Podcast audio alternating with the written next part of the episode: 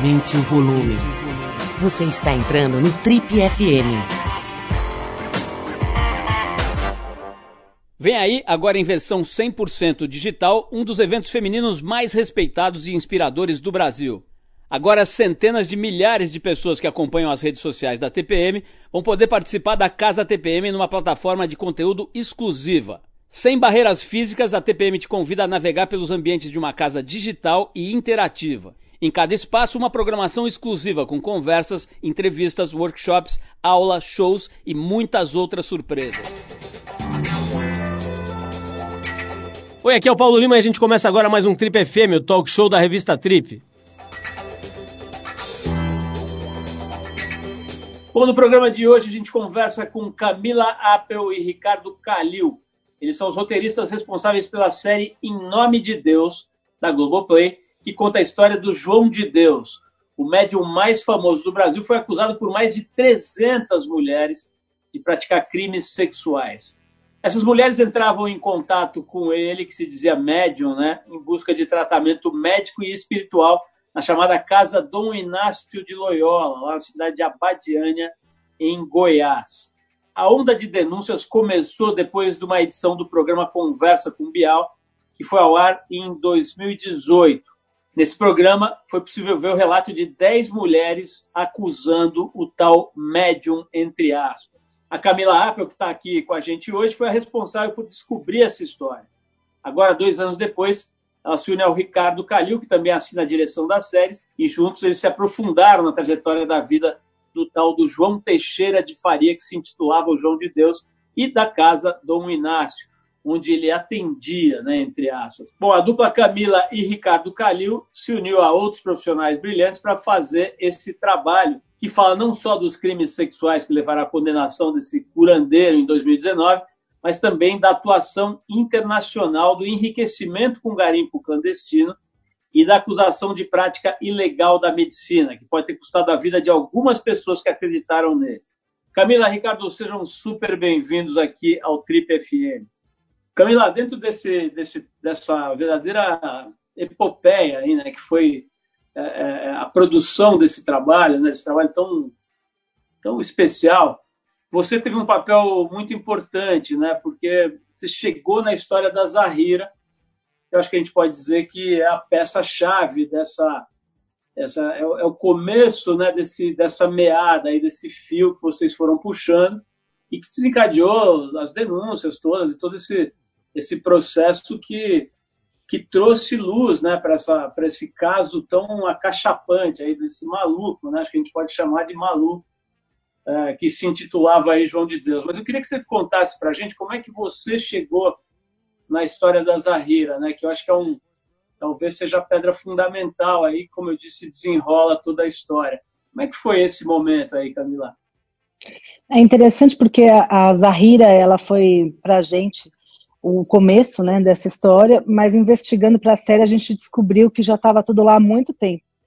E isso foi uma das coisas mais chocantes, eu, eu acho, nessa pesquisa, de ver como outras mulheres já tinham ido a público e denunciado ele em 2008, depois de 2016, é, e não foram ouvidas, né? E suas denúncias não foram levadas adiante. Então isso foi muito chocante. Que quando a gente chegou nessa história, ela já estava lá tentando ser contada há muito tempo. Mas o, o, primeiro episódio da série ele tenta fazer essa introdução como isso caiu, né, na, apareceu na nossa frente e a gente foi investigando. E aí, a partir desse primeiro episódio, começa uma, uma nova investigação em que a gente vai buscando traçar o perfil do João Teixeira de Faria, da cidade, a infância dele e, e até outros crimes que ele cometeu e o que o que segurava, né? O que o que tornava possível que esse abuso ocorresse de uma forma tão é, escancarada há mais de 40 anos. Mas a gente chegou nessa história porque o Pedro Bial ia entrevistar o João de Deus. Ele ia até a Badiana entrevistar o João Teixeira de Faria. Até estranho chamar ele de João de Deus ainda, né? Ele ia entrevistá-lo. Aí o Pedro cancelou a entrevista. Ele assistiu um documentário, leu alguns livros e falou: Eu não quero ir lá, não estou sentindo que eu deva ir até, até ele fazer essa entrevista lá. E quando ele cancelou, eu já tinha começado uma pesquisa para o programa, para a entrevista. e tinha conversado com uma amiga minha, que é uma pessoa que é muito lá, já tinha passado meses lá, e eu fui até ela porque eu não conhecia a Badiane, eu nunca não conhecia o, o, João, então eu fui buscar pessoas que eu sabia que tinham um envolvimento com ele. E aí, quando o Pedro cancelou, essa minha amiga falou para mim: agora eu quero te contar uma coisa, já que a entrevista foi cancelada. E aí ela me chamou, ela nem queria falar por telefone, ela estava tremendo, morrendo de medo do que ela ia expor. E o que ela expôs foi que ela ouvia rumores, boatos, de que ele era um abusador. Mas não eram só boatos, porque logo nessa, nessa conversa ela já me mostrou o, o post público da Zahira no Facebook, descrevendo o abuso em detalhes. Ela até colocava uma hashtag lá, Expose June of God, que, é que, começou a circular. E essa minha amiga, essa minha primeira amiga, também me levou numa pessoa que ela conhecia, numa mulher, que me apresentou um diário escrito há 20 anos, em que ela descrevia um abuso que ela tinha sofrido, de uma forma similar até, em que a gente estava vendo ali na, na, na, internet já. E isso foi muito chocante, né? Um, um, diário de 20 anos. Hoje, agora, depois da pesquisa da série, a gente sabe que não é nem 20, são 40 anos, né? A, a mulher mais, que foi abusada mais antigamente que a gente tem na série foi de 1973, que é a Dona Maria, que é um caso horripilante também. Então foi isso. Apareceu e a gente começou a puxar, investigar, investigar. Teve o apoio, né? O apoio de todos os nossos chefes, supervisores e Pedro Bial, eu compartilhava com ele todas as descobertas do Felipe Aui, Calil, eu lembro uma vez que eu estava super ansiosa e aflita e chamei o Calil para conversar e expor aquilo, porque era muito segredo, né? a gente estava morrendo de medo, era, era muito difícil de falar sobre isso, porque todo mundo tinha muito medo. Camila, é, me conta um pouquinho, agora você falando, né, eu estou relembrando de alguns pontos daquele capítulo inicial que abre a, a série, né? É, e lá é mencionada essa, essa desistência do Bial, né, de não querer ir lá, né? Ele, ele não quis porque ele apurou, porque ele viu essas denúncias, ou ele sentiu uma coisa do além e resolveu não ir? Como é que foi exatamente esse momento? Não, quando ele desistiu, ele nunca tinha ouvido falar das denúncias ainda, não tem relação. É, ele, ele, explica justamente no primeiro episódio isso, que ele achou que ele indo lá, ele estaria chancelando alguma coisa, né? Seria uma, uma figura pública indo até lá, e ele não estava se sentindo nesse papel. Mas foi uma intuição, né? Porque naquele momento tinha um monte de figuras públicas, a Oprah Winfrey, um monte de gente, fora, sem mencionar os milhões de famosos brasileiros que iam lá e e até alguns que pouca gente sabe, mas que traziam o João para cá com seus helicópteros e tal para fazer sessões privadas, sabe Deus do que, né? É, é, engraçado, é interessante essa, essa, essa intuição do, do Pedro, tipo, não vou lá porque tem alguma coisa errada. Né? Ele teve essa intuição, real. O Camila, deixa eu jogar a bola pro, pro Ricardo agora. Calil, cara, eu quero, obviamente, ficar muito no, no no assunto específico do, da série e tal. Mas, cara, não consigo não falar com você sobre um aspecto que é o seguinte, cara, a morte de um tipo de jornalismo, né? Quer dizer, esse jornalismo que vocês estão fazendo aí, de realmente investigar, né? Investigar na, na acepção da palavra, né, cara? Ir atrás de, puta, e chavecar a mulher lá em Amsterdã, ir atrás daquela senhora que foi a primeira vítima de violência como você falou, né, Camila, horripilante. Né? Essa história dessa senhora é, é realmente de, é, de ativar os seus instintos mais básicos, né? da vontade de pegar o cara pelo pescoço. Mas, enfim, Calil, cara, você percebe que esse jornalismo tá, é uma espécie em extinção, né? Quer dizer, você tem aí, vocês são privilegiados de estarem numa, numa empresa que tem, primeiro tem dinheiro, né? tem condição e depois tem interesse em financiar, em proporcionar esse tipo de projeto num, num departamento ali que se interessa por isso. É, mas a gente tem visto cada vez menos né, esse tipo de. Você quiser saber se a Bruna Marquezine está com o filho de Edson celular, você tem várias fontes nesse momento que vão te dar detalhes, cara. Mas esse tipo de jornalismo, a gente pode chamar de investigativo, ou enfim, eu chamaria de bom jornalismo, ele está meio em extinção, não está, não, cara? O que, que você acha? Cara, é, eu acho que a gente vinha notando de uns anos para cá o que a gente pode chamar de um, de um processo, um longo processo de extinção é, desse tipo de jornalismo investigativo que tem a ver com muitas causas, é, a crise do papel no jornalismo, a, a crise econômica, né, é, enfim, uma tempestade perfeita nesse sentido, e realmente você tem razão, a gente se sente muito privilegiado de ter tido a chance de fazer um trabalho de mais de ano investigando um único tema, assim, né? É, eu entendo o quanto é incomum e o quanto a gente é, quanto é luxuoso isso hoje em dia. Ao mesmo tempo, Paulo, eu acho que a gente está vivendo um, momento mundial assim tão agudo, é, tão extremo em vários pontos do mundo e no Brasil especificamente, que eu começo a ver é, alguns sinais de, de renascimento assim desse jornalismo, é, de, de fim, aquele corpo que parecia moribundo, moribundo começa a, a, dar alguns sinais de vida em reação. Então, assim, a gente volta a, a, a todo dia voltar os olhos, por exemplo, para o telejornalismo, esperando o que, que vai ser aquela edição que vai nos dizer e vai analisar e refletir o que é aquilo do dia, assim. E, e eu espero que o mundo é, volte para um, um, lugar melhor, o Brasil volte para um lugar melhor, mas que o jornalismo mantenha é, essa vitalidade que ele voltou a ganhar por conta desse momento.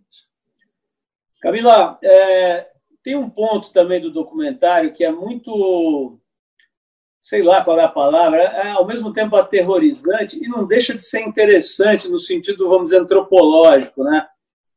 Que, e acho que para você, é importante perguntar para você, não só porque você teve esse trabalho de convencimento e depois de escuta das mulheres, acho que vocês, né, mas acho que você teve um papel importante ali, até por ser mulher e tudo.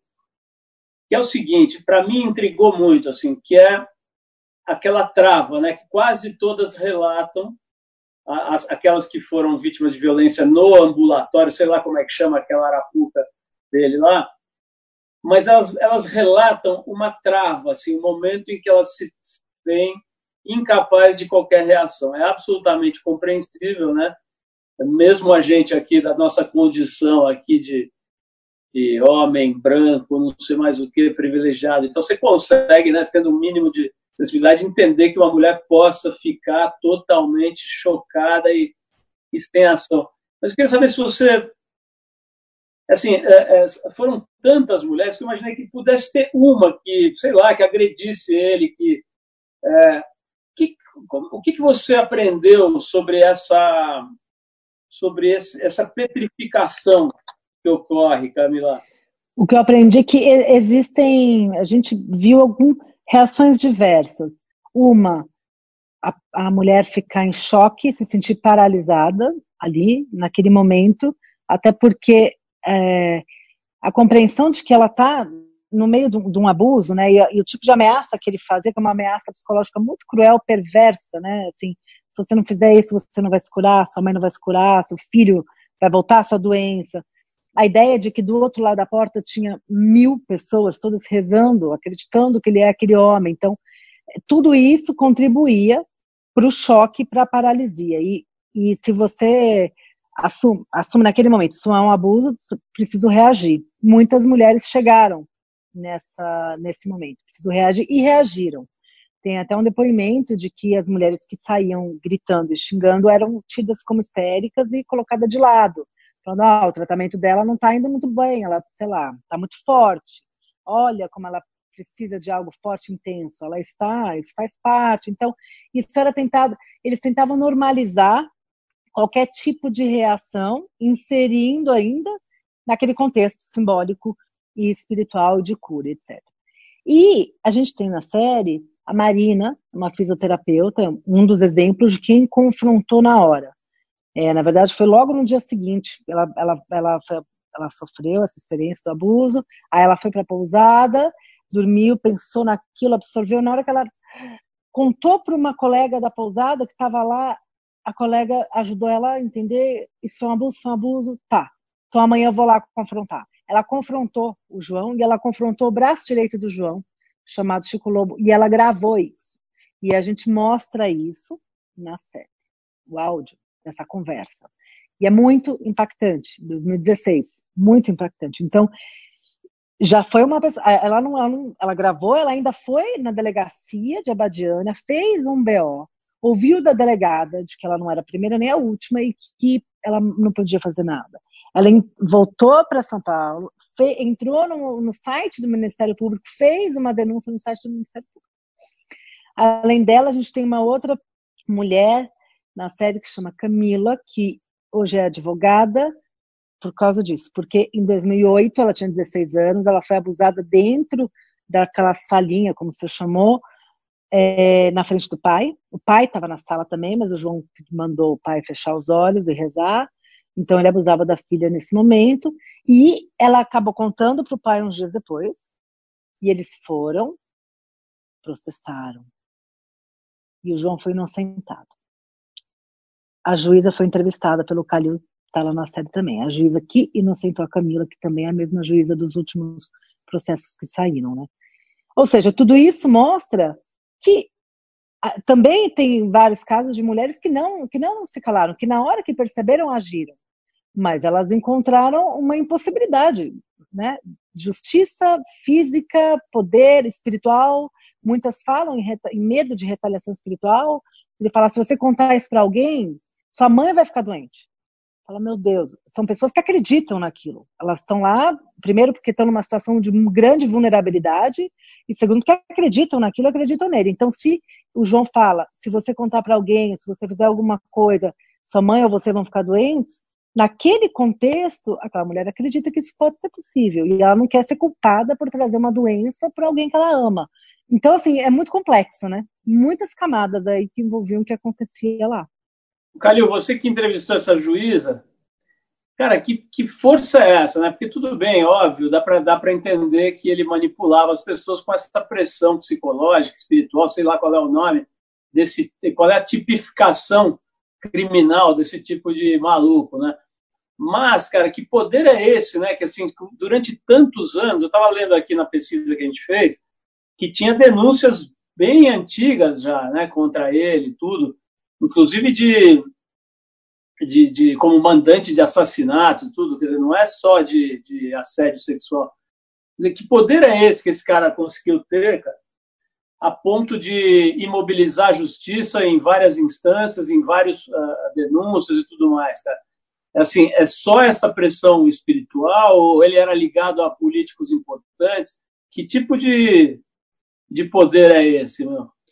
É, a, a, essa pressão espiritual uh, é uma parte importante uh, dessa história e da explicação para está perguntando, mas está longe de ser a única, Paulo. Assim, é, o, o, João é, Teixeira de Faria, ele era um cara que a gente pode, de certa forma, associar a, a uma figura do coronel, uh, típico coronel brasileiro, assim, um cara que primeiro é, conseguiu dominar a região dele ali, uh, não só pela espiritualidade, mas por também ameaça, por violência, é, também uh, havia uma dependência econômica de uma parte grande da cidade em relação a ele.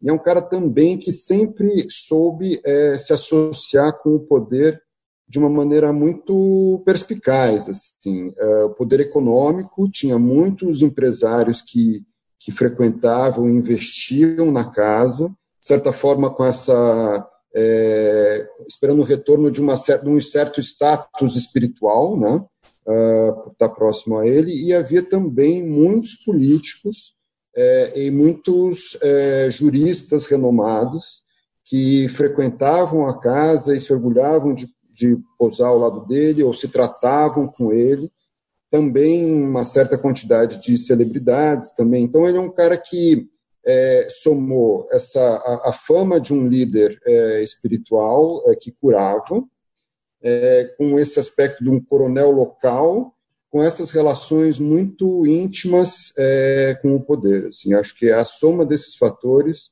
é, ajuda a explicar o silêncio de tanto tempo sobre os abusos dos outros crimes que ele cometia. Camila, você acha que essa época que a gente está vivendo, né, com as coisas, eu sei que o documentário já tem mais de ano, o Calil já falou, né, o trabalho de vocês e tudo, mas é, essa época aí, é, eu não estou me referindo só à questão da, da pandemia, mas antes até, acho que o mundo estava já numa rota de transformação muito evidente em vários aspectos, né? pelo menos numa, numa, numa demanda por transformações e por uh, mudanças, né? É, e entre outras coisas, muita, muitos movimentos de libertação da mulher, né, de, de revisão da forma como a mulher é, se posiciona, é vista, é tratada, é percebida pela sociedade, enfim. Tudo isso vinha muito forte já há alguns anos, né? E, e a gente vê, inclusive, denúncias importantes, né? Teve esse caso do, do daquele Harvey Weinstein lá, do, do de Hollywood, foi muito, muito é, é, é, divulgado, mesmo aqui no Brasil, né, uma situação muito, ah, enfim, menos visível, mas, mas aqui no Brasil muito visível, do José Maia, né, aquela denúncia de assédio daquela moça lá, maquiadora e tal. Quer dizer, essas coisas, elas ah, foram decisivas para esse, esse número grande de mulheres toparem falar, ou foi muito mais o depoimento da Zahira? O que, que você acha que desencadeou esse, essa, vamos dizer assim, essa quantidade significativa de mulheres que resolveram se expor, né, botar a cara na câmera e abrir uma chaga, né, cara? Porque pô, dá para imaginar, né? Tudo bem, alguém pode vir falar do lugar de fala, que eu não posso. Assim, a gente que tenta ter um pingo de sensibilidade consegue assim vislumbrar, ainda que de longe, a dificuldade que deve ser você expor uma uma ocorrência dessa da sua vida, né? Então me conta aí, você acha que isso, que essa, essa esse movimento, vamos dizer, planetário de, de, é, é, de, de deixar de suportar, deixar de aturar esse tipo de atitude, foi fundamental ou teve muito mais a ver com um indivíduo, um indivíduo, né, uma mulher topar botar a cara e as outras se sentiram seguras. Me conta a tua visão sobre isso. A minha opinião é de que isso está contextualizado sim, no movimento do Me Too, no que começou com o caso do Harvey, eu acho que são exemplos, né? São exemplos que acabam levando e trazendo essa força da união e, e das mulheres de sentirem que vale a pena falar e de que elas podem ser desacreditadas, mas que vale a pena insistir. E a própria Zahira, ela foi muito inspirada na Rose, que é a primeira mulher a falar do Harvey, porque a Zahira estava na Índia e ela leu o livro da Rose que, chamava, que chama Brave. Eu acho que em português deve ser Coragem ou Corajosa. Brave.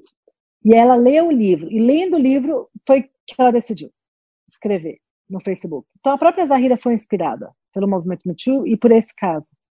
Então eu acho que sim, eu acho que está tá, tá contextualizada essa, essa força do movimento Me Too chegar ao nosso país. Calil, é, vamos falar um pouquinho desse, de um outro ângulo aí desse, dessa história que é a exploração da fé, né, cara? Isso é uma coisa assim que deve ter a idade da humanidade, né? Assim, a exploração da fé alheia talvez seja um dos negócios mais antigos do mundo. Não sei se ganha ou perde da prostituição, né? Mas é realmente uma uma atividade sobre a qual se tem registros há muito tempo. É, a gente, eu, eu até estava é, vendo aqui um caso que eu nem conhecia muito bem, mas em 2012 um xamã colombiano chamado El Taita foi, foi estou lendo aqui na, na, pesquisa, foi condenado pelo estupro de mulheres que frequentavam seus rituais, né? Tem, bom, a Igreja Católica tem aquele filme, enfim, dezenas, né? Talvez centenas de casos, ou milhares, sei lá, muitos casos comprovados, né? De, entre aspas, religiosos lá que abusavam de, dos seus fiéis, digamos, né? Tudo muito entre aspas. É, aqui no Brasil, na história recente do Prembaba, aquele guru, enfim, figura lá que também recebeu várias denúncias e tudo. Quer dizer, é, cara, será que com tanta informação, com tanta tanto conhecimento né, que se acumulou e que se, e que se compartilhou nas últimas décadas, as pessoas ainda ficam cegas e, e seguem cegamente né, esse tipo de, de elemento que aparece, uma conversa mole e tal, e logo está ali, seja abusando, seja sexualmente, seja moralmente, seja financeiramente, né?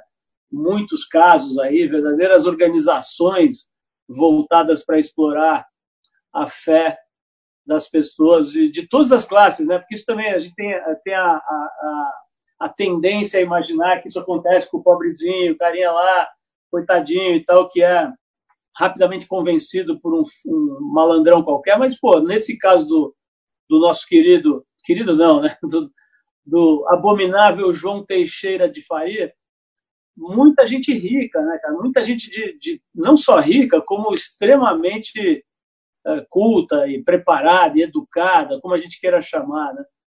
É, o que acontece, Calil? Você acha que a gente é. Ser humano é realmente uma experiência que não deu certo? Assim, é um tonto? É, eu acho que é, uma parte não deu certo mesmo.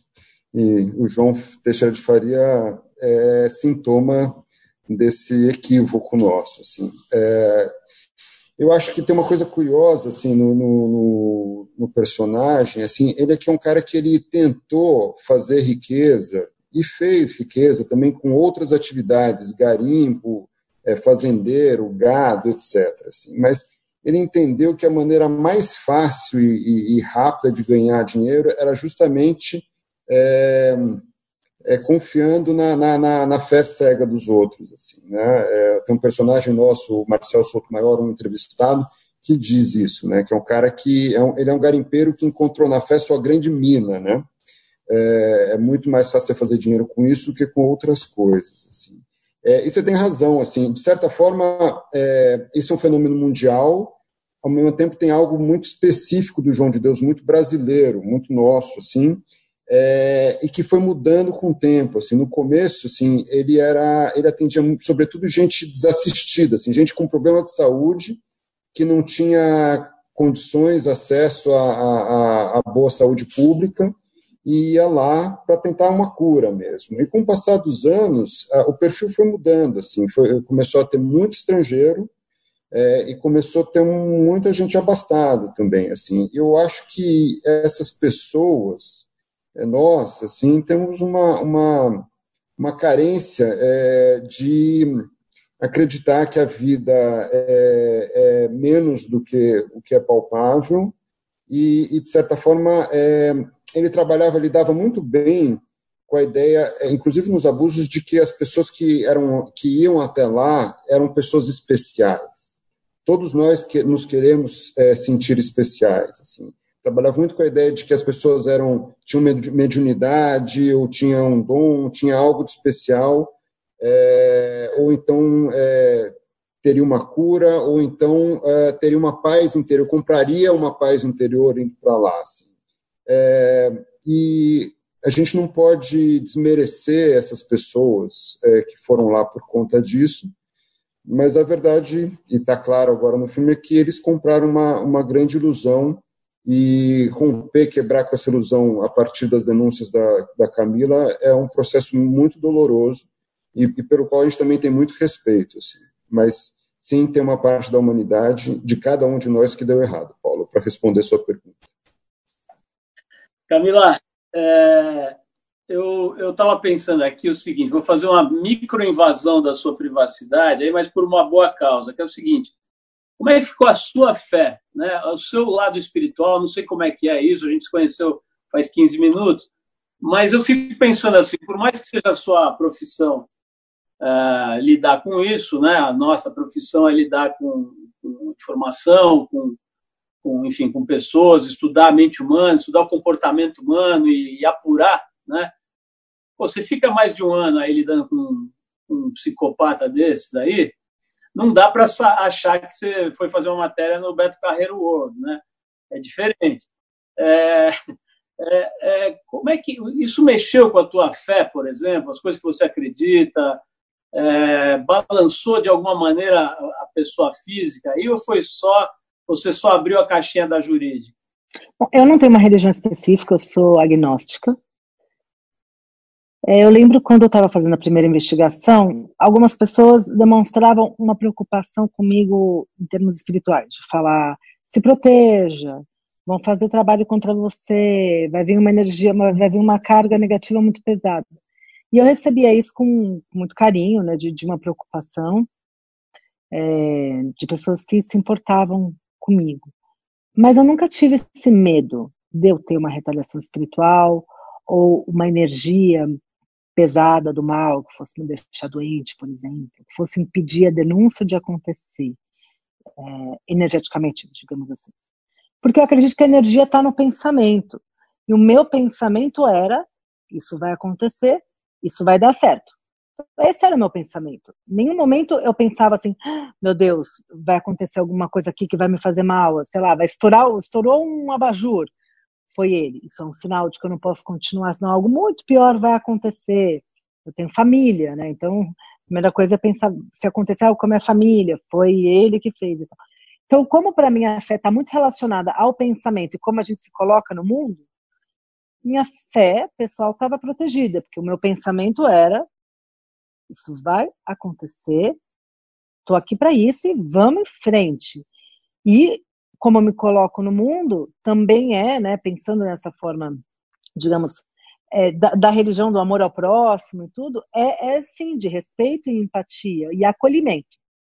Então é isso que eu sentia, de estar tá fazendo a coisa certa, de estar tá no lugar certo. E eu acho que isso de alguma forma possa ter gerado uma energia positiva, talvez, um, um acolhimento mesmo, né? Calil, e você, cara? Você teve contato com o, o psicopata em questão ou você ficou no quentinho da redação? Me conta a verdade aí. Eu fui muitas vezes a Badiânia é, para filmar é, com a equipe. É, ele já estava preso quando eu fui. Uh, antes disso, antes da, da série, não, nunca fui para lá. Não, não é, enfim, não está entre as minhas crenças assim essa a, essa ideia da, da cirurgia espiritual. É, mas entendo perfeitamente vários amigos, vários conhecidos que no momento de desespero foram lá e muitos, inclusive, acredito que melhoraram a partir da ida para lá. Eu respeito isso também. É, e, mas durante todo o processo da série, a gente tentou entrevistar o João de Deus uh, é, para ter o outro lado lá representado. No programa original tentou-se, é, na, na série tentou-se também. Em algum momento, é, eu falei uh, por telefone com ele, já quando ele já tinha saído da prisão, estava em prisão domiciliar em casa. Eu falei por telefone com ele para negociar a entrevista do Bial com ele. Depois, o próprio Bial falou com ele, uh, isso foi exibido na TV aberta, esse contato entre eles. Houve uma promessa do João de Deus de que a primeira entrevista que ele daria seria para o Bial, é, e essa, essa promessa foi descumprida. Então, eu falei com ele por telefone por 5, 10 minutos, assim, é, não pessoalmente. Então, um, algum contato existiu, Paulo. Você não ficou com medo que ele mandasse uma praga para o WhatsApp, por exemplo? é, olha, não, não fiquei, assim, eu não, não, não acredito muito nisso, assim, mas é, a gente a gente tinha uma questão, assim, é, de qual número ligar também, assim, para ele não ter o um número registrado, mas eu acho que era uma, um medo muito mais banal, assim, de de vou atrás de você do que um medo de retaliação espiritual. Assim. Todos passamos incólume, assim, todo mundo com saúde, tudo bem. assim. A Camila pegou Covid, o, o Jean, um dos diretores também pegou Covid, mas foi só isso. O Calil, é, eu estava me lembrando aqui daquele documentário sobre o Osho, né? E trabalhos muito interessantes que estão surgindo aí nos últimos tempos que tem, guardam alguma relação aí com essa ideia do, da fé, né, de estudar essa fé e de ver como é que ela vai se transformando e o que, que ela pode gerar mais diferentes frentes aí da, da maluquice humana, né? Mas, cara, tem um ponto muito interessante para a gente abordar. Você já tem uma carreira importante como documentarista, né? Ganhou vários prêmios e é, tem pelo menos três, né? Três documentários ou mais, Calil? Três, exatamente três. Você me corrija se eu, se eu falar alguma besteira, mas é um campo, vamos dizer, mais protegido, né, em que você tem um domínio total da obra, você vai burilando, vai, vai uh, é quase um é, é, autoral, né? É uma obra autoral em que você vai, em alguns casos junto com um parceiro e tal, mas enfim, quem você elege para estar junto vai shapeando, vai esculpindo, né? aquele bloco e tal, até chegar naquilo que você acredita que é o melhor. Então, então é uma arte, é um trabalho artístico e tudo, que é bem diferente do que vocês estão fazendo agora, né? que é um lugar que eu arriscaria dizer que flerta com entretenimento, né? ele está numa, numa zona ali de sobreposição entre o jornalismo puro, investigativo, o entretenimento televisivo, o entretenimento via on demand, né, o VOD, ou sei lá como é que chama hoje. É, quer dizer, é todo um arcabouço novo aí de, de, de possibilidades, né, de, e, e, assim, isso dá espaço para trabalhos geniais e sem rasgação de seda de vocês, certamente é um desses, né, e outros, como a gente já citou aí, do Epstein, lá do, do na verdade, esse outro que tem agora, desse maluco é, putz, não sei se vou lembrar o nome, agora talvez vocês me ajudem aqui, desse que, que foi lançado na Netflix recentemente, desse milionário. Jeffrey, né? É o Epstein. O Jeffrey Epstein. É, o Epstein, falei certo. Enfim, é, meu ponto é o seguinte, cara, tem toda uma, uma revisão da forma de se fazer entretenimento, conteúdo, jornalismo, tudo está é, sendo revirado permanentemente, né? E a gente tem o privilégio de estar vivendo isso e ao mesmo tempo o ônus, né? O batedor que vai na frente, né? O motoqueiro que vai na frente do pelotão e toma um galho na cabeça, às vezes pode tomar um tiro, mas é o que primeiro vê ali o visual do, do, do, do campo, né? É, meu ponto é o seguinte, cara, como é que você faz para garantir que esse trabalho em nenhum momento se deixe levar pelos cliques ou pelos volumes de audiência e tal, seja penda demais para o lado do entretenimento e de menos para o lado do jornalismo. Como é que uma equipe como a, de vocês cara, trabalha com esse risco? Bom, é, a primeira coisa a dizer é que a gente teve uma equipe é, excelente.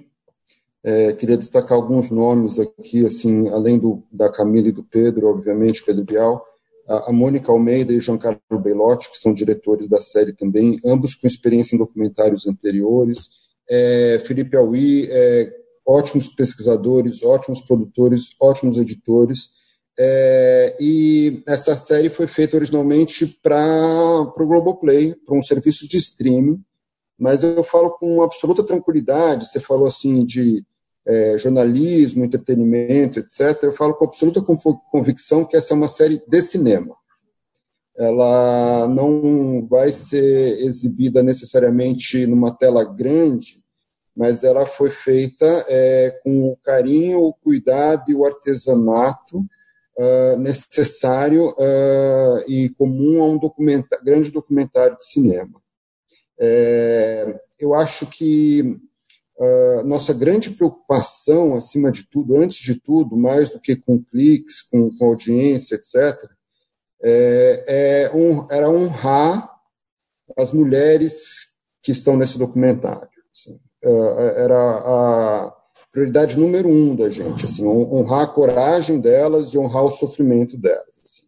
É, se a gente é, ganhasse o Oscar e batesse recorde de audiência, mas não honrasse isso, a gente teria fracassado.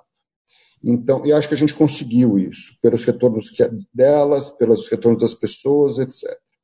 É, isto posto, Paulo, eu acho que assim, a gente quer que as pessoas vejam a série, e a gente quer que, é, sendo uma série, ela, a gente quer que elas passem de um episódio ao outro, assim, porque a gente acredita nessa história e elas querem, a gente quer que, que elas vejam do começo ao fim. E a partir disso tem é, uma série de ferramentas narrativas, é, às vezes muito próximas da ficção, é, que fazem com que as pessoas é, se liguem mais nessa história. Assim. Então, assim, a gente é, usou essas ferramentas com, com total é, segurança de que a gente estava mantendo o nosso é, compromisso número um de honrar essas mulheres. Assim. Então, é, em resumo, assim, é, eu acho que o que a gente fez chama cinema.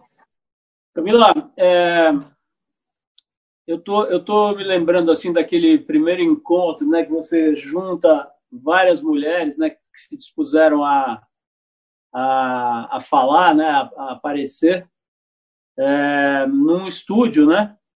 E, pô, dá para perceber que é um negócio bem verdadeiro. Elas, elas se apresentam ali, você vê pelo olhar, né, que elas não se conhecem e tal.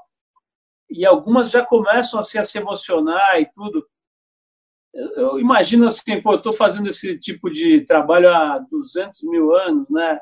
É, de, enfim, entrevistar gente, tentar deixar as pessoas à vontade, mas, pô, ali, ali devia estar, o ar devia estar em bloco, né? Dava para cortar com faca, como dizem, né? É, eu queria saber como é que foi esse momento aí que você, que você, é, vamos dizer, pilotou e se não foi essa, qual foi a situação mais difícil que você viveu como pessoa, como profissional, para fazer essa série? Não, sem dúvida foi essa. É, esse momento durou só oito horas. Foram quatro horas num dia, quatro no outro, da gente ali naquele círculo. A roda, como a gente às vezes chama, foi uma ideia do Calil, de que seria muito impactante é, essas mulheres contarem as suas histórias uma para as outras que é completamente diferente elas, delas contarem para mim. A gente fez a entrevista com elas, né? Elas contaram, cada uma contou a história para mim. Bom, primeiro a gente teve todo um trabalho de pesquisa para escolher e, e, se aproximar e, e acolher e criar uma relação de confiança com cada uma delas que foi necessário para elas toparem ali expor o que elas fizeram, né? Então, essa relação de confiança. Depois de estabelecida a relação de confiança, muito tempo no telefone com cada uma e tal, eu fui até elas, as entrevistei, colhemos esse depoimento. E no final da conversa, já pensando nessa ideia do, do Calil, perguntava se uma tinha vontade de encontrar a outra. E a reação era sempre muito positiva. Todas. Tenho muita vontade. Gostaria de encontrar. E aí quando elas toparam, a gente falou, bom, então vamos fazer, vamos ver o que, que vai surgir disso, né? E era um risco muito grande. Eram mulheres com histórias e com traumas muito profundos, né? Então tudo poderia sair, sair dali ou nada poderia sair dali. Mas a gente, de propósito, não contamos uma para outra quem estaria lá, qual seria a história. Quando elas foram gravar, que foi no nosso estúdio do Conversa com Bial mesmo, em São Paulo, só que vazio, né? Quer dizer, vazio não, preparado é, tinha toda uma direção de fotografia, tudo preparado para esse momento. A gente não impediu com que elas se encontrassem lá dentro, então elas se viram pela primeira vez ali, naquela roda. E isso a gente fez pensando justamente também nessa narrativa, nos ganchos, né, também como a gente chama, para envolver, para criar o suspense. Então, o suspense da série ele também é construído no momento em que uma está descobrindo a história da outra. E esse suspense ficou presente naquela conversa toda, do começo ao fim. Elas sabiam que cada uma tinha uma história, mas elas não sabiam qual era a história das outras, nem o que tinha acontecido, nem como, nem como ela ia se colocar, se posicionar. Então, aquilo gerou um suspense muito grande. E foi lindo, foi lindo de ver. É, foi, acho que, o maior desafio que eu já tive de coordenar esse momento todo ali, com, com a ajuda do Calil do começo ao fim, assim, é, nas perguntas, na preparação, tudo. E, e eu, eu, acho que eu tenho a sensação, né, Calil, de que, que deu muito certo. Gente, no começo a gente tinha, vamos ver o que vai acontecer, e no final foi realmente o coração da série, a alma de tudo, e onde emociona as pessoas, né? E acabou também se tornando algo muito mais bonito do que trágico. É um momento bonito. E não só uma história feia, triste. É uma, ficou bonito, é uma história bonita, de força e de união. Então, foi, foi uma ideia muito acertada. Ô Camila, curiosidade aqui, você criou algum vínculo com algumas daquelas mulheres? Você manteve é, contato? Como é que foi? Bom, hoje eu sou muito amiga da Zahira, né? Porque a gente está nessa há dois anos. É, desde a primeira vez que eu liguei para ela até agora foram dois anos. E até ela ir ao programa em 2018, ela topar, aparecer, a gente falava todo dia, todo dia. Ela tinha muitos receios, ela tinha muito medo, ela não sabia como, como essa história seria tratada, a entrevista, então foi muito tempo. Então a gente se aproximou, a gente se aproximou, e, e hoje, agora, né, depois da série, eu falo com quase todas, quase todas sempre, até para entender, né, como é que está a repercussão, como é que você está, como é que você está se sentindo, como é que foi para você. Porque é uma preocupação muito grande. Na nossa denúncia em 2018, a Zahira foi muito desacreditada. Ela tomou na cabeça de todos os lados e ela ficou muito mal. E eu estava lá para oferecer esse apoio. Então, depois da denúncia, eu ia, conversava, ia, tentava ali estar tá do lado dela, né? Então, a gente tinha, né, pelo menos eu tinha um receio de que isso pudesse acontecer de novo. Será que essas mulheres vão também, né, ser desacreditadas? Será que vão inventar coisas sobre elas? E isso não aconteceu. Nenhuma até agora me trouxe uma reação negativa ou ofensiva. Isso não aconteceu. E eu acho que foi porque a gente fez uma série que conseguiu abordar toda a complexidade de, desse caso, né? Eu acho, eu imagino que seja isso também. O Calil, é, a gente está falando da parte mais, vamos dizer assim, criativa e da execução e os desafios desse tipo, né? Mas, cara, uma figura tão malévola quanto esse cabra aí sobre o qual a gente está falando, é, e, e, principalmente que pô, cativou muita gente poderosa, né? usava muita gente poderosa. Imagino que deva ter, que possa ter tido pressão sobre vocês ao longo desse ano, dois anos, né? de pesquisa e tudo. É, rolou isso, cara? Vocês tiveram que lidar com pressão de poderosos, de puta, vê lá o que vocês estão fazendo, vê direito tal, não sei o quê teve alguma coisa desse tipo? Não sei se, se o que é possível falar, enfim. É, eu acho assim, é, eu acho que talvez quem tenha recebido a maior carga é, dessa pressão é, tenha sido justamente a Camila e toda a equipe envolvida com, a, com o primeiro programa do Conversa com Bial, assim, né? É, tinha a pressão é, do ineditismo, assim, né? De contra uma coisa que é, um castelo né, estabelecido ali. Assim.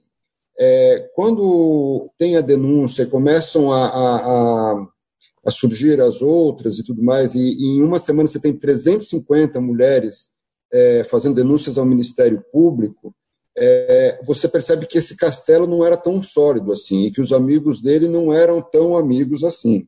É, então, quando chega na série, ele é uma figura um pouco mais enfraquecida. Mas, assim, eu posso dizer que as nossas idas à Abadiânia eram sempre idas é, com muita atenção, porque ali era o feudo dele, assim, né? É, então, a gente, a cidade, uma, a parte dele da cidade, assim, em torno da casa dele ali, era uma parte que tinha mágoas em relação é, a, a, a, turma do Conversa com Bial, justamente porque foi o, o, programa que fez a denúncia e boa parte da equipe da série vem do Conversa com Bial. Assim. Então a gente enfrentou muita resistência lá, é, a gente ouviu muita gente que não quis falar com a gente, ou porque ainda acreditava nele, ou porque ainda tinha medo, ou porque a vida econômica deles foi prejudicada pelas denúncias, porque tinham pousadas, lojas lá. Então, assim, te falo que o momento mais tenso para a gente, assim, mais difícil, é, fora toda essa tristeza dos depoimentos do abuso, assim, mas é, nesse sentido da pressão, era, era estar em Abadiânia, Paulo. Camila, esse tipo de pressão que o além desse tipo de pressão que o Calil está mencionando, né, de você chegar lá, o pessoal olhar torto, não querer falar, etc. Você especialmente foi pressionada, vamos dizer assim, alguma força maior, sei lá, algum político, alguém que. É, claro que depois que foi feita a denúncia, né, os ratos devem correr, né? Da, como você falou, né, Calil, os, os, amigos não são tão amigos assim, mas antes, imagino que possa ter tido. Então me conta, Camila, teve alguma coisa desse tipo ou não? Olha, é, não chegou até mim porque eu realmente segurei isso a sete chaves né? Todos nós, ninguém sabia que a gente estava fazendo essa pesquisa. É, ali dos nossos colegas, a única pessoa com quem eu compartilhei isso foi o, foi o Calil. Então, foi, era um, um segredo, né? A, a, gente até criou uma, criou uma, uma retranca, que é um, um, nome do programa, que não tinha nada a ver com o programa, para ele saber que a gente ia falar disso. É, na hora de filmar, não tinham câmeras, não tinha plateia, não tinha banda, ninguém sabia, então era um mistério muito grande porque a gente queria que fosse na hora, Sol, soltou a bomba e agora. Então, até, até o momento, só as pessoas que deviam é, liberar a exibição, né, que sabiam, mas ficou um segredo muito bem guardado. Então, acho que por esse aspecto não chegou, nunca recebi uma ameaça direta. É, teve uma pessoa ou outra que que ficou sabendo que chegava a questionar vindo de uma insegurança, de falar, poxa vida, mas você vai realmente, você tem certeza que você vai denegrir um homem, você vai acabar com uma vida, né? É, lembra do, do caso escola base? Nem, sim, não, mas não é esse o caso. A gente tem uma denúncia bem concreta e real, estamos seguros. Mas é claro que deu uma tremedeira da cabeça aos pés, né? O dia mais nervoso da minha vida foi aquela sexta-feira, 7 de dezembro, quando eu ouvi na chamada do Jornal Nacional que isso ia acontecer, que o programa ia acontecer. Aí caiu minha ficha, eu falei assim, vai acontecer. E aí, o resto é história, como a gente fala na série. Camila, mesmo sabendo que, que o abuso sexual não se restringe, evidentemente, às mulheres, né? Mas você estudou profundamente um psicopata que, salvo engano meu, atacava só mulheres, né? É, a pergunta é a seguinte: é possível uma mulher se refazer é, completamente de um trauma desse? Quer dizer, existem ferramentas, terapias ou a própria é, reflexão pode levar uma mulher dessa a superar? Ou isso é algo que não existe? É, eu acho assim, a palavra superar, né, superação, ela é muito ela, ela traz uma responsabilidade muito grande, quase como um fardo. Você precisa superar isso, você precisa ser melhor do que ele, não deixar de te traumatizar. Então, eu acho que quanto mais leve a gente entender esse processo de, de uma possível cura, ressignificação, uma outra palavra, né, de ressignificar o que aconteceu e tal, quanto mais leve a gente deixar esse processo, melhor é. Cada mulher vai ter o seu tempo, cada mulher vai ter o, o acesso que tiver, o apoio de, de gerir e lidar com essa dor, com essa cicatriz, com esse trauma. Mas uma coisa que eu percebi com a série é de que falar faz bem. Todas as mulheres, depois que elas me contavam, que elas jogavam aquilo, né, com aquela carga emocional intensa, quando acabava a entrevista, elas estavam assim, elas estavam leves, elas estavam bem. Então eu acho que a fala liberta, falar ajuda. Não sei se cura, mas o que eu vi ali, entrevistando cada uma delas, é que faz bem. Calil, você tem, é, entre os três documentários que você fez, tem um que é sobre o Carlos Imperial, né? Que é uma figura, assim, para quem, enfim, prestou, estava lá ou presta atenção na história do mundo pop brasileiro, é uma figura emblemática, né? seminal. Agora, era um mentiroso contumaz também, né? que é uma coisa que você, inclusive, revela lá no, no filme. Né? O cara contava umas mentiras assim, é, cabeludas. Né? É, e agora, quer dizer, evidentemente, eu não estou fazendo nenhuma comparação que seria esdrúxulo, né? não tem nada a ver, mas é, estamos falando de um, de um psicopata que usava a mentira, né? que usava, enganava as pessoas e tudo. Dizer, e ao mesmo tempo, cara, a tua profissão é, é pesquisar a verdade, né? procurar os fatos e tudo. Né? Me conta um pouquinho, cara, dessa tua, desse teu interesse pela mentira. É, é, interessante, Paulo. Assim, o, o, interesse no Imperial foi é, de fazer um documentário sobre o Imperial com meu parceiro e amigo Renato Terra, com quem eu fiz também uma noite 67. O que mais me fascinou nele foi esse aspecto da mentira, assim, né? É, ou seja, de você trabalhar no documentário, que é um campo que supostamente deveria acolher a verdade, você se dedicar à mentira, assim. E eu tenho refletido muito sobre isso, assim, porque é, eu fiz uh, três documentários essa série. Assim, dois desses documentários que eu fiz eram sobre pessoas que eu estimava muito, assim, eu acreditava e gostava muito. Mano de 67 sobre Caetano, Gil, Chico, é, o Cine Marrocos sobre moradores é, de uma ocupação, é, com quem eu desenvolvi uma afinidade e tudo mais. Mas eu fiz dois documentários sobre figuras que me eram é, que me causavam uma, um certo um estranhamento no caso do Imperial, não dá para comparar, obviamente, assim, né, o, o, tipo de mentira de um e outro, o tipo de dano que a mentira de um ou outro fazia. É, mas assim tive que lidar com duas figuras que me causavam esse estranhamento ou uma repulsa no caso do, do João de Deus assim. e é mais difícil é muito torna o processo muito mais árduo assim você é, retratar alguém que que você é, no caso de João de Deus você eu certamente é, repudio né é, então foi um drama, assim. Ao mesmo tempo, é, tem esse fascínio, né? O fascínio de entender como essas pessoas é um talento também, né? Você vender ilusões é um talento também, né? Você fazer uma quantidade de pessoas acreditarem numa coisa que é, é ou ostensivamente ou disfarçadamente mentirosa, assim, é, também tem seu fascínio e, e uma parte do fascínio de fazer o João de Deus é, certamente tem a ver com isso. Assim, né? É, o, o, caso do Imperial foi curioso assim porque era tão difícil ter que lidar com uma pessoa que é tão oposta a mim que eu levei assim para o terapeuta, para terapia, assim, falei assim, é, falei assim, não sei porque que eu estou fazendo esse filme. É, e ele falou assim, eu acho que eu tenho uma, uma, uma resposta para isso. Ele falou assim, é, você é 100% superego e o Imperial é 100% id.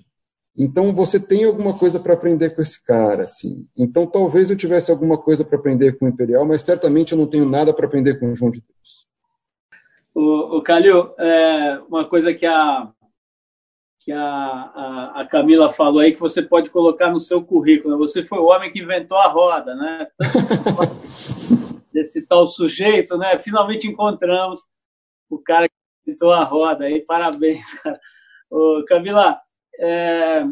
primeiro eu queria fazer uma pergunta muito importante para você, que é a seguinte. Como é que você suporta um cara tão difícil de lidar como o Calil, né? Uma pessoa dificílima, de mal-humorada, não é gentil, não é fofo, não é gente fina. Como é que você tem feito para lidar com esse elemento?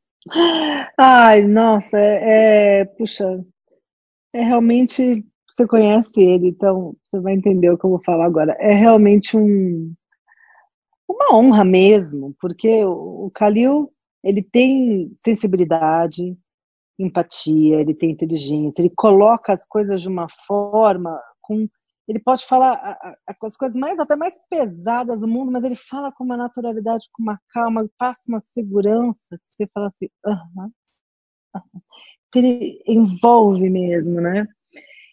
E é muito bom compartilhar todas as dúvidas. Assim, Puxa, e agora? A gente vai atrás dessa pessoa e daquela. Quem que você acha que vai contribuir mais para esse momento? Essa. Por quê? Por isso, por isso aqui. Nossa, tem toda razão. Vamos embora é, é absolutamente maravilhoso. E eu que sou um furacão, que vou atirando e vou indo com uma energia maluca, atirando e indo, ele acalma sempre e fala assim, aqui, Camila. É isso. Então, eu acho que a gente funciona muito bem, completamente admirada, assim, pelo, pelo Calil, pela paciência também. Eu ia, eu ia falar que ele é, eu ia falar que é quase um guru, mas achei melhor não usar essa expressão nesse programa aqui. Ô, ô Camila. É, não, não, eu vou, deixa eu complementar, porque é injusto assim você levantar a bola para Camila e não levanta para mim, assim, né? Então eu vou, vou atacar essa injustiça dizendo duas coisas. Assim. É, mais uma vez reforçando que esse, essa série é trabalho de muita gente muito talentosa, eu já citei alguns deles, assim, mas é, falo com muita tranquilidade que é, o coração da série é a Camila. É, o programa original não existiria sem ela, a série não existiria sem ela, o que significa, na prática, dizer que é, muitas uh, dezenas, talvez, de mulheres teriam sido abusadas se ela não tivesse é, coragem de levar isso adiante. Assim. E o, conheci poucas pessoas tão é, capazes de acolher é, a dor dessas mulheres com tamanha empatia. Assim. Então, fica aqui o registro. Outro registro, já que você levantou a bola, assim, é importante dizer uma coisa também, assim, é, antes de trabalhar na Globo, no Conversa com Bial, é, eu passei sete anos na Trip também, e foi o lugar onde eu mais trabalhei, uh, e tenho ótimas lembranças uh, daí, uh, ótimos amigos, é, aprendi muito, aprendi muito sobre é, que isso tudo que a gente está fazendo são histórias humanas uh, dessas mulheres, mas até do João de Deus, de um lado sombrio da humanidade. E eu aprendi na trip a, a valorizar essas histórias e me aprofundar nelas. Então, é, fica aqui meu, meu registro e a minha gratidão, Paulo. Pô, Calil, obrigado. Bom, eu, eu, eu fiz essa pergunta para a Camila porque eu já tinha essas referências todas de você, que é justamente desses sete anos que você nos deu a honra de trabalhar com a gente e mais do que isso, né, de mais ou menos 20 anos que a gente se conhece, na época que você ainda estava lá no Jornal da Tarde, enfim, é um profissional que eu admiro e mais do que isso, uma pessoa que eu adoro. Camila, deixando a seda de lado, né, já rasgamos muita seda, para fechar, nós estouramos assim brutalmente o tempo, mas papo ótimo. É o seguinte, você é uma jovem jornalista aí, né? É, que deve estar, tá, deve estar tá, não, obviamente está lidando com essa mudança do mundo, talvez a maior de todos os tempos, né? Assim, eu pelo menos nessa, nessa minha jornadinha aqui nunca vi nada parecido. Então, minha curiosidade nesse momento para a gente fechar é a seguinte: é, o que que você, como é que você se vê profissionalmente daqui a 20 anos? Bom, daqui a 20 anos eu vou ter 60. Com 60 anos, ah, vou estar tá reinventando a velhice. Bom, você tem 60 anos hoje, nem vou estar tá reinventando alguma coisa. É, como eu me vejo? Eu, eu, eu me interesso por, por, por temas que são tabus. Eu tenho um blog na Folha de São Paulo chamado Morte Sem Tabu, é, há seis anos. Eu gosto de, de tratar assuntos que são normalmente silenciados. Então, daqui a quando eu tiver 60 anos, daqui a 40 anos, daqui a 20, daqui a 20 anos, tô louca, daqui a 20 anos, é, provavelmente eu acho que eu vou estar atuando no tema que for tabu silenciado naquela época, naquele ano. Imagino que eu esteja fazendo isso. É, eu me entrei na área que eu estou hoje, no jornalismo, e eu adoro fazer o que eu estou fazendo. Revelações, investigar, trabalho em equipe e acolhimento. E tem até uma frase que o, que o Biel fala no, no, na, na série que me fez refletir muito de diversas formas. Eu acho uma frase instigante. Ele diz que o jornalismo às vezes cumpre com a sua missão mais nobre, que é dar voz aos que não têm voz. E isso me, me, me, causa muitas reações, mas uma delas é imaginar quem não tem voz e por que não tem voz né? Então, eu acho que esse questionamento é sempre bonito e produtivo. Então, talvez eu esteja fazendo isso ainda. Calil, eu vou te fazer uma pergunta um pouco diferente, que é a seguinte, cara, alguma chance de você se encher o saco do jornalismo, cara, e, e querer, sei lá, abrir uma barraca de coco e fazer outra coisa, ou você se vê é, ligado à contação de histórias, essas narrativas, sei lá que nome vai ter daqui a 20 anos? É, eu já tive mais questionamentos sobre o jornalismo assim na minha vida. Assim, acho que eu tô numa fase muito pacificada e, e, e é, feliz com o que eu estou fazendo. Assim, uh, eu acho que eu quero ter a chance de alternar entre esses grandes projetos coletivos, assim, que que foram esse especificamente foi foi muito especial, foi bom fazer, assim, apesar da dureza do tema, assim, é, é, com talvez projetos menores, mais, mais pessoais. É, tenho o desejo de algum dia também fazer filme de ficção. É, acho, que não, acho que não estou preparado para isso, mas quero me, me preparar para daqui a alguns anos fazer um filme de ficção. É, e quero estar no jornalismo, sim. Eu acho que a gente tem formas de, de contar histórias dentro do jornalismo também que são muito interessantes e instigantes.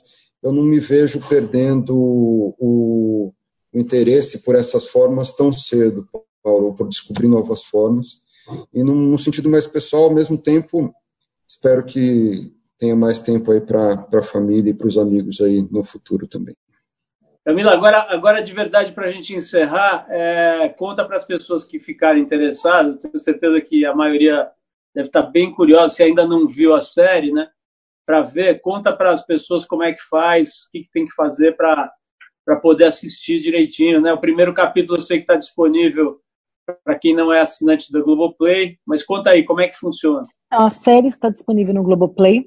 É, são seis episódios, cada um tem em torno de uma hora. A gente tem recebido um retorno muito positivo de pessoas que maratonam, que assistem mais de um de uma vez. Então, isso é, é muito positivo.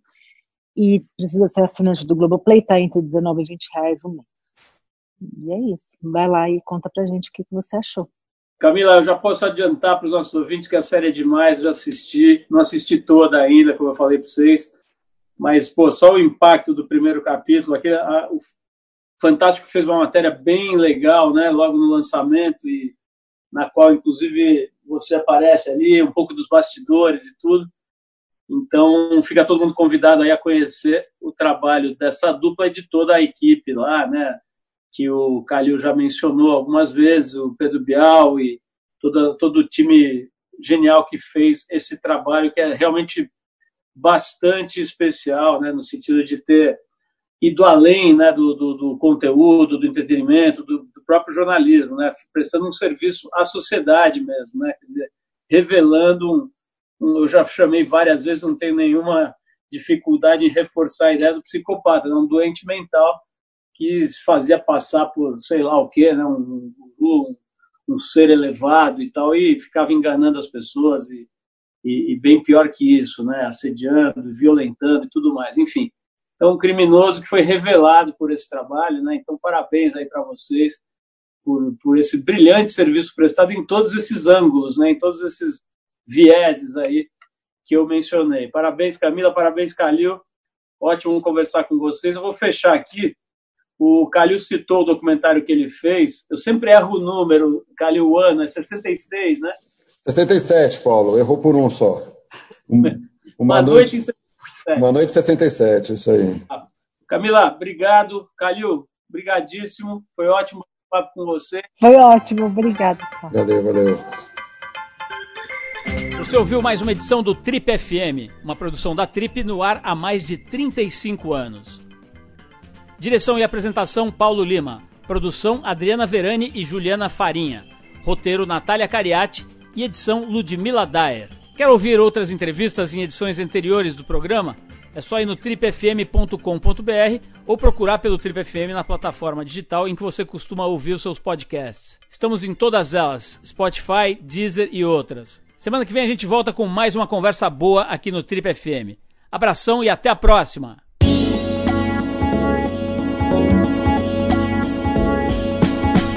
Você ouviu Trip FM.